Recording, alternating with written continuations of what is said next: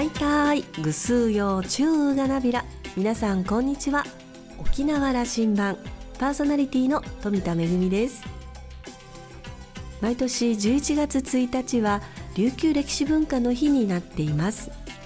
国立劇場沖縄で今年の11月1日に行われる琉球歴史文化の日のイベント。第2部の舞台演出を仰せつかりました。今回の公演は子どもたちとそして大人キャストの皆さんが力を合わせてお届けする舞台となります。子どもたちはワークショップで空手古武道また琉球芸能の琉球舞踊の古典や象踊りをワークショップで受講してその成果を披露する公演となっています。子どもたちのワークショップもそして大人の皆さんのお稽古もスタートしています。公演がとっても楽しみです。さあ沖縄羅針盤今日も5時までお届けいたします。どうぞお付き合いください。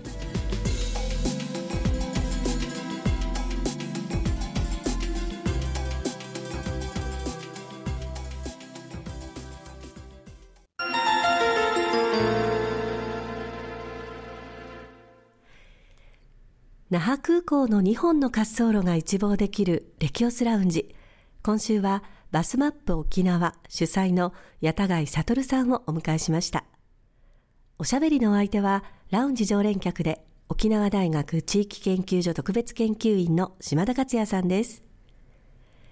八田貝さんは1980年生まれ、東京都のご出身です。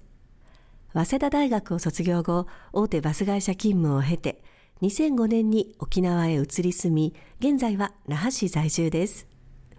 まちづくり福祉系 NPO やバス会社勤務の傍ら、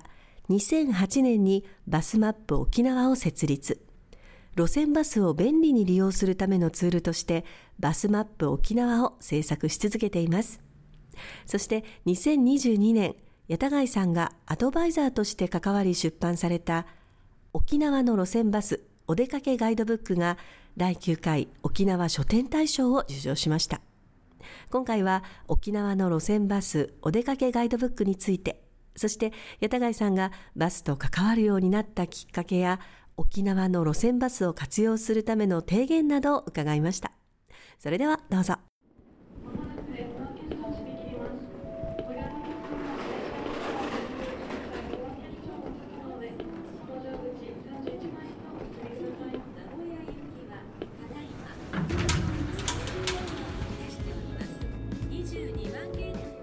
公共交通路線バスということでいうと私にとっての先生です。八田貝悟さんと今日話したいと思います。ありがとうございます。よろしくお願いします。体調いかがですか？ぼちぼちです。自転車乗ったりバスに乗ったりして、はい。はい、沖縄中を走り回ってるんですね。そうですね。その八田貝さんがこれは書店大賞を取られたそれも大賞受賞なさった本が沖縄の路線バスお出かけガイドブック、はい、今回は好評のようですね、えー、おかげさまであのこんなに売れるとは思っていませんでした、はい、初版がいつでしたか、えー、最初に出したのが昨年の12月ですね、えー、あ12月出て、はい、去年の暮れからそうですね。でじわっとやがて1年になるけども、はい、まだ書店で出てますよね、えー、改訂版も出させていただきましたんで、うん、はい。ありがたいです。どんな中身になってるんでしょう？まだ読んでない人への紹介として。そうですね、まあ、要は一見観光ガイドブックっぽいんですけれどもほぼ全編がバスの案内で占められていまして例えば今目の前バスが走ったけどあの番号のバスってどこ行きなんだろうっていうのも調べることもできるし記事で扱った観光地目的地に行くのにこのバス乗るという逆引きで調べられますし主要なバス停であればそのバス停通る全てのバスの路線番号と主な経由地を書いた表を入れていますし、まあ、いろんな調べ方でバスのことを知ることができるそういう構成になってますね。この本を出版する高井さんの企画から世に出していくところまでの思いを聞きたいな。もともとこれは室井さんという方が編集者ということでやりたいと思ってらっしゃったんですよね。この方があのプロ野球のキャンプの取材で足しげく沖縄来られていてずっとバスで移動して本土お住まいの方？本土に住んでらっしゃるんですね、はい、で県内各地の野球場をすべてバスで回ってでバスだとバスで移動してる間にこう記事も書けますよねうん、だからこの方はそういう仕事で沖縄に来てバスをこんなに便利に活用できるのになんで観光客とか県民のみんなが、まあ、要するに車社会ということでバス乗らないのかなってすごい不思議に思ってたらしいんですね。その室井正也さんと八田貝悟さんが意気投合してできたのがこの本になるそういうことになりますね。本これアナログですよね。これデジタル化したらまたどんなに便利なのかと思うんですけどもあ。のこのデータやここに入ってる情報が、はい、デジタルで検索する人たちが上手に活用できるようなことになるといいのになと思うんですよね。そうですよね。それはありますよね。うん、一応まあデジタルとの融合というか補い合いっていうところでいけばこう紙の本って出しちゃったら情報変えられないですよね。でマスってダイヤが変わる時間が変わったりしょっちゅうあるんで、一応これ一つの試みとしてこの各路線を案内しているページに QR コードを入れてましてそこからリンクたどっていただくと実際のバスの時刻表が出るようになっててそれはウェブ情報ですから変わったらすぐ更新できますから。それはバス協会やそれぞれのバス会社が更新しているサイトにつながるということですか？更新しているサイトをもとにあのバスマップ沖縄でまとめているサイトにつなげてる感じですね。谷田貝さんの,、まあ、あの本職とかみんなが知ってるのはバスマップ沖縄を発行してる人、はい、というふうに知ってるんでそこもまたご紹介ください。はい。バスマップ沖縄という名前で、まあ、沖縄の県内の路線バス情報をまあ一つにまとめたこれも紙ですけれどもも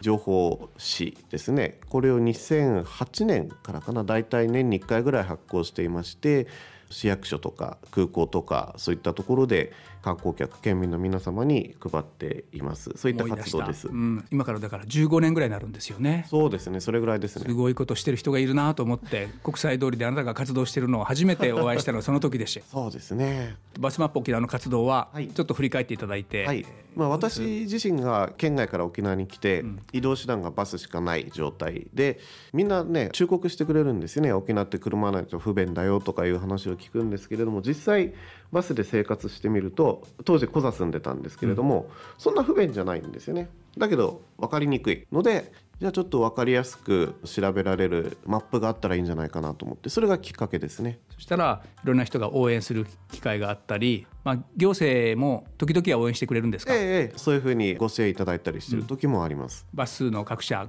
バス協会とのタイアップとか、はい、そういうことで、はいずっと継続されてるわけね。そうですね。やっぱ一回始めちゃったものは止めるわけにいかないんでそこですよ、ね、そのバスマップ沖縄はどこへ行くともらえるんですか？あこちらあの那覇市内だったら純駆動書店とか那覇市観光協会。これは無料で配ってるものなので、えー、その活動も続きますね。そうですね。続けないといけないですよね。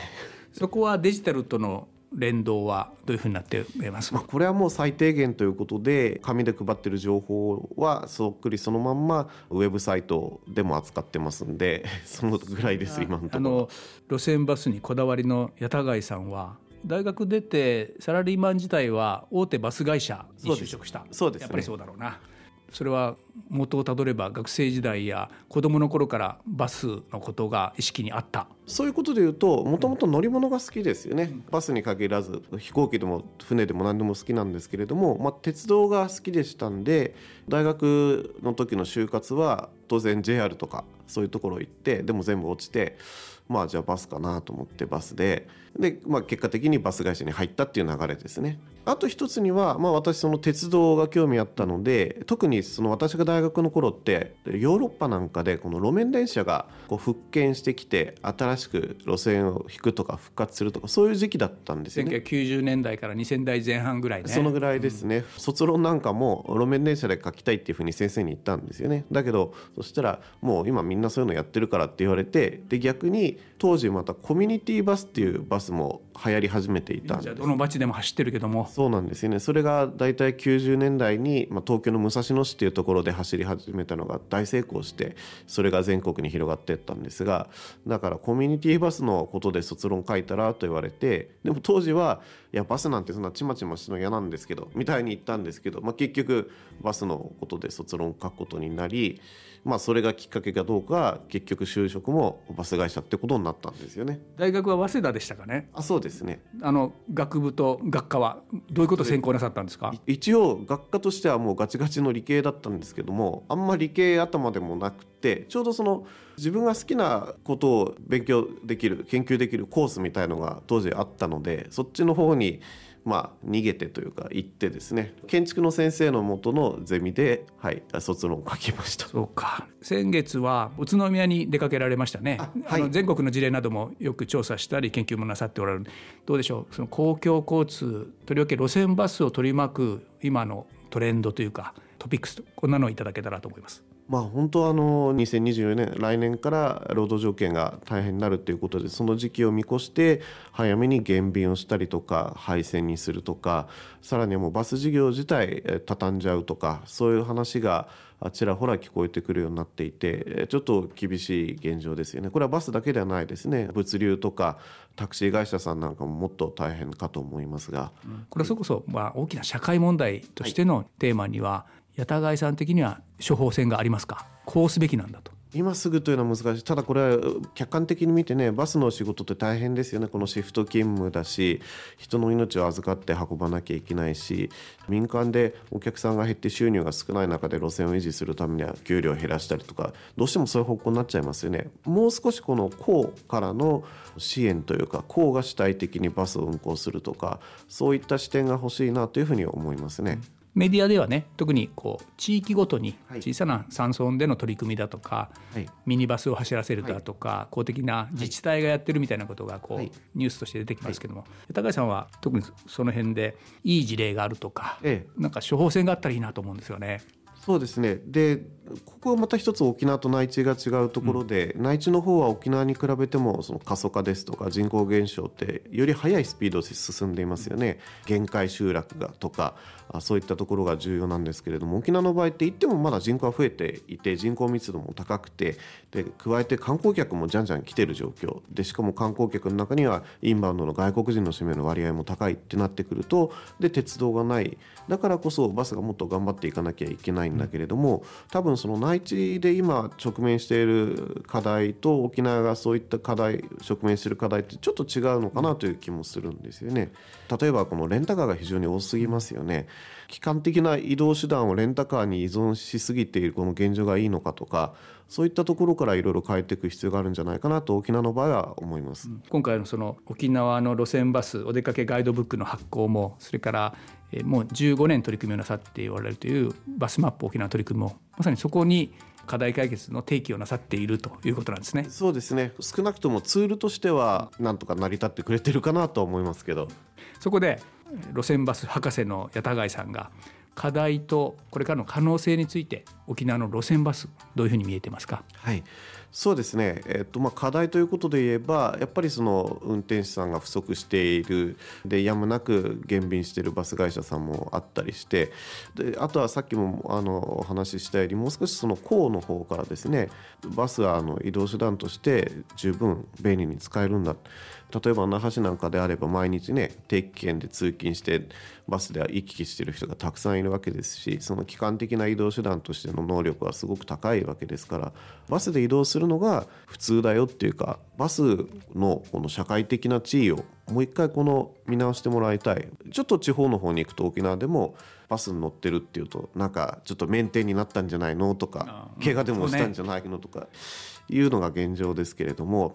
本当バスのポテンシャルってそんなもんじゃなくて本当に便利にまだ使えるぐらいのバスが残っているのが沖縄だと私は思います。他県と比較してもね。だからそのもうちょっとバスの社会的な地位を高くしてもらって運転手さんも誇りを持って仕事に当たれるようなそういう社会的な認識を作り出してってほしいなと思いますね。結局ねコロナの時も居酒屋さんなんかは休業保障なんて言ってねお店閉めててもお金あったけれどもバス会社ねバス止めるわけにはいかないですから。ちょっとねやっぱその公のサポートで言ったけども利用者にとっての料金に手を入れなきゃいけないと私は思っているんです、はい、まあ、学生たちと接しているのでね、はい。はい、やっぱ学生たちにとっては高いんですよ、バイクで来ちゃうということで安いわけで、この辺どういうふうに思います？これもやっぱりバス会社が民間事業者であって、うん、民間として採算を取るためには逆算するとどうしてもなりますよね。だけどそれおっしゃるように若い人たちとかにとってはそれだと厳しいよっていうところはやっぱりそれはあの公的なところで支援が必要かなと思います、ね、公共交通路線バスの地位を上げるというのはそういうことの政策取り組みも必要そうですね。まずその使ってもらわないことには何とも言えないですからね。あの高校生とか大学生在住の学生たちにはまあ、無料とは言わないけども半額で乗れるようにするっていうのを、ええ、僕は提唱したいし訴えたいんですけどどうです？あのとてもありだと思います。内地なんかでは大学単位でバス会社と契約して定期券を大幅に安くしてもらって定期券で通ってもらうようにするとかそういう突っ込んだ取り組みしているところもありますので。県内の大学も駐車場を増やすということの取り組みに一生懸命なるんじゃなくて、はい、路線バスで通ってきた学生たちをどうサポートするかとそうなんですよ、ね、もう少し力入れてほしいですよね、はい、そうなんですよね。路線バス沿線のお家を紹介するとか。僕2つほど具体的なことを想像していることがあってコメントをいただきたいんですけど、はい、市町村ごとに地域コミュニティバス走ってますよね、はい、これと路線バス網の融合がもう一踏み込みだと思ってるんですが。ですよね、うんいわゆるコミュニティバスが路線バスの同じところを走ってるのに同じバス停に止まらないとかそういったのがあちこちでありますあれは公的資金で走ってるわけでそれを融合させないというのはこれは無駄と。逆にそういう地域の細かいところを走るコミュニティバスと、まあ、今走ってるいわゆる市街線のバスですよね。これを融合させることで逆にもっと今より便利にするとかそういった発想の路線網とか運賃設定とかそういうのが必要ですよね。それをね市町村ごとに任せるんじゃなくてちょっと俯瞰して広域でそれを見ていかなきゃいけないと思うんですが、はい、沖縄って人々の日常生活って別に市域に限られてるわけではないんでもう少し広い範囲でまとまって路線を組むのもありかなと思いますね。政策提言してくださいね。ここは、はい、大いにあの県にも頑張ってもらいましょう。そうですよね。ぜひ。もう一つはデジタルの活用ですよね、はい、もう少し見やすいアプリになるとかね。あそれから、ね、はい、電子マネーの料金の支払いの方ももう少し便利にしてあげるような仕組みだとか、そうですね。やっぱ機化の話になっていくと思うんだけどね。で観光客が使うことを考えるとやっぱり Suica とか内地の JR が使ってる電子マネーの対応はやっぱ欲しいですよね。モノレールはそうなりましたね。ええまあ、正直そのアプリの使い勝手っていうことを考えるとバスってやっぱり分かりにくいじゃんっていう認識を新たにさせて終わってしまうような感じじゃないかなっていうふうに思っちゃうんですよね。もう分かりやすいアプリ本当欲しいですよね。最後に今日ラジオ聞いてる人はですねほとんど車の中で、はい、自家用車の中で聞いてると思うんですよ。県民に向けての八田貝さんからのメッセージを出してもらって終わりにしたいと思います。はい。こういった活動を私してるんですけれども一つ手応えとしてあるのがバスってこのなんか見てると不便そうでよく分かんないんですよね。だけれども騙されたと思って一回乗ってみるとあ案外便利だった。これが今まで何回かやったアンケートの結果なんですよねだから一回騙されたと思って試しにバスで移動してみてほしい例えば飲み会に行く時ですよねいつもだったら車で行って帰り代行で帰るかもしれないですけれどもバスで行って、まあ、帰り終バスがある時間に帰ってくれればコストもかからないし、まあ、終バス終わってもタクシーがあるんで何かのきっかけでいいんで一回バスに乗ってみてもらってあ案外いいなってそれを実感してほしいなと思います。いいメッセージでした。八田貝島田に騙されたと思って一回バスに乗って路線バスのことを考えてみようと、はい、今日はありがとうございました。ありがとうございました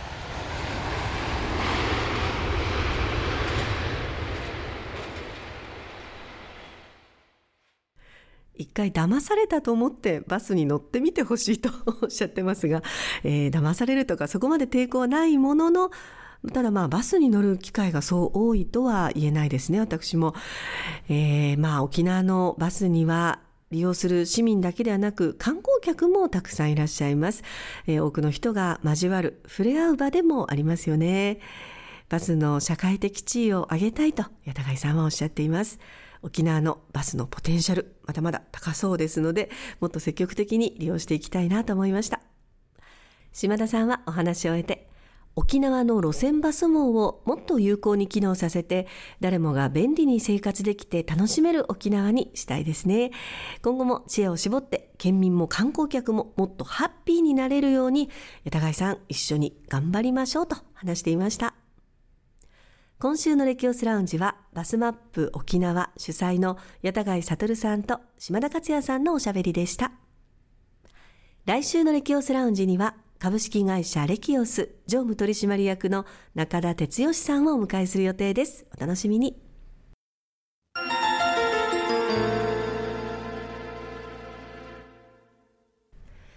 めぐみのあしゃぎだよりのコーナーです。今日は国立劇場沖縄の舞台公演のご案内です。10月29日日曜日、国立劇場沖縄大劇場で午後2時から行われます企画公演アジア太平洋地域の芸能海を渡り台湾で継承される伝統音楽南湾のご紹介です台湾の多彩な文化芸能の中から台南市の伝統的な室内楽南湾をご紹介します。もともと中国南方地域の伝統音楽だったんですが17世紀頃に福建省からの台湾移住者たちによって伝承され現在でも台湾の人々に広く愛されていて2009年にはユネスコの無形文化遺産にも登録されています。今回の講演では2つの団体を招聘いたします。まず1つ目は台南。新生社そしてもう1つは的高校集英社この2つの団体が沖縄までやってきて、えー、上演していただきます、えー、チケットはすでに発売されています。一般の方は3700円。友の会の会員は2960円、えー、この他にも学生割や障害者割エコノミー割などがございます。プレイガイドでもチケット発売しておりましてデパート流房チケットトピア、えカンフェティなどもご利用ください。チケットのご予約、お問い合わせは国立劇場沖縄チケットカウンター電話番号098-871-3350 098-871-3350番へお問い合わせください。えー、窓口の方は、えー、10時から18時、お電話は、えー、10時から17時30分までとなっています。えインターネットでもチケットをご購入いただけます。詳しくは国立劇場沖縄のホームページをご覧ください。めぐみのあしゃぎだよりのコーナーでした。